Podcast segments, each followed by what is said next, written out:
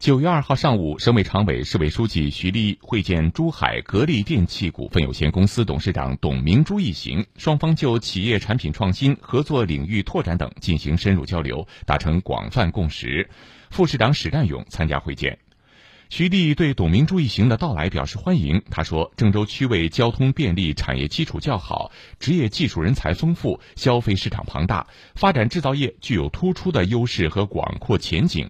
下一步。”郑州将积极融入“一带一路”战略，抓好东部地区产业转移机遇，大力推进电子信息、智能制造等先进制造业发展。希望双方拓展和深化合作领域，不断提升合作水平，实现共赢发展。董明珠感谢郑州的支持，表示将充分发挥自身优势，加大产品创新和技改力度，全面提升格力郑州基地的规范化、标准化、智能化水平，助推郑州制造业转型发展。